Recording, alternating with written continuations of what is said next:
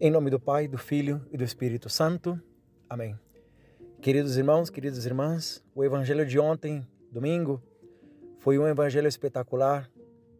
Nosso Senhor Jesus Cristo sai vitorioso da armadilha que prepararam os fariseus e os mestres da lei, com a maravilhosa frase: Quem não tiver pecado, que atire a primeira pedra. E hoje, continuando no capítulo 8 do Evangelho de São João, nós temos essa maravilhosa afirmação de nosso Senhor Jesus Cristo: Eu sou a luz do mundo. Quem me segue não andará nas trevas. Várias vezes no Evangelho, nosso Senhor afirma isso. Lembremos a cura do cego de nascença, onde também nosso Senhor afirma a mesma, mesma verdade, que Ele é luz. Nosso Senhor então utiliza a imagem da luz. Hoje nós estamos acostumados com energia elétrica, então você chega em casa, acende a luz, você sai na rua, tem luz nos postes, é, o celular hoje já tem lanterna, tudo tem luz.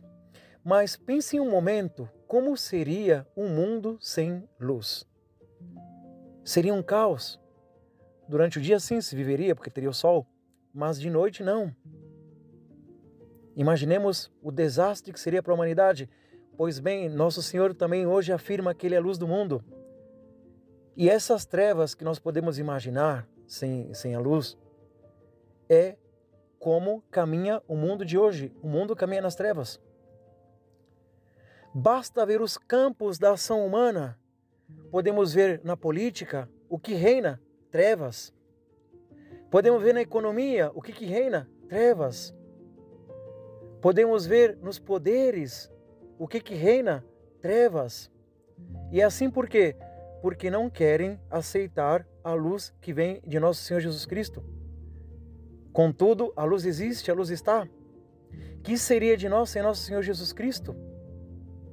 Que seria da nossa vida sem nosso Senhor Jesus Cristo que nos ilumina? Por isso que na história da humanidade nós vemos quanto mais se aproximam de Jesus, mas as vidas se iluminam. Em todos os aspectos.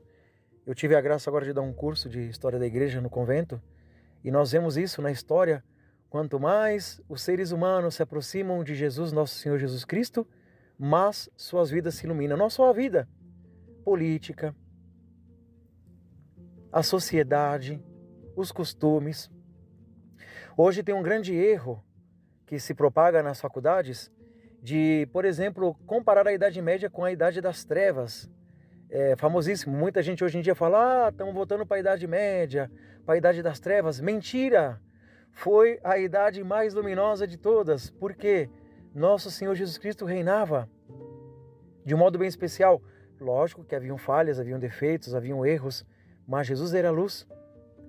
A época das grandes catedrais, a época da Suma Teológica de São Tomás de Aquino, a época dos grandes santos, São Tomás, São Francisco de Assis, São Domingo de Gusmão, Santa Clara, a época das cruzadas, onde homens entregavam sua vida, suas vidas numa empresa de heroísmo para irem libertar o santo sepulcro de nosso Senhor Jesus Cristo. Foi então uma idade luminosa. Isso nos mostra então quando nos aproximamos de nosso Senhor Jesus Cristo, tudo se ilumina. Ele é a luz. Então, que esse evangelho de hoje entre na nossa vida, no nosso coração e possamos ter essa convicção. Nós precisamos da luz que é Jesus. E ele começa a iluminar na nossa vida. Se ele nos iluminar, nós também iluminaremos outros. Que isso então se faça realidade. Glória ao Pai, ao Filho e ao Espírito Santo, como era no princípio, agora e sempre. Amém.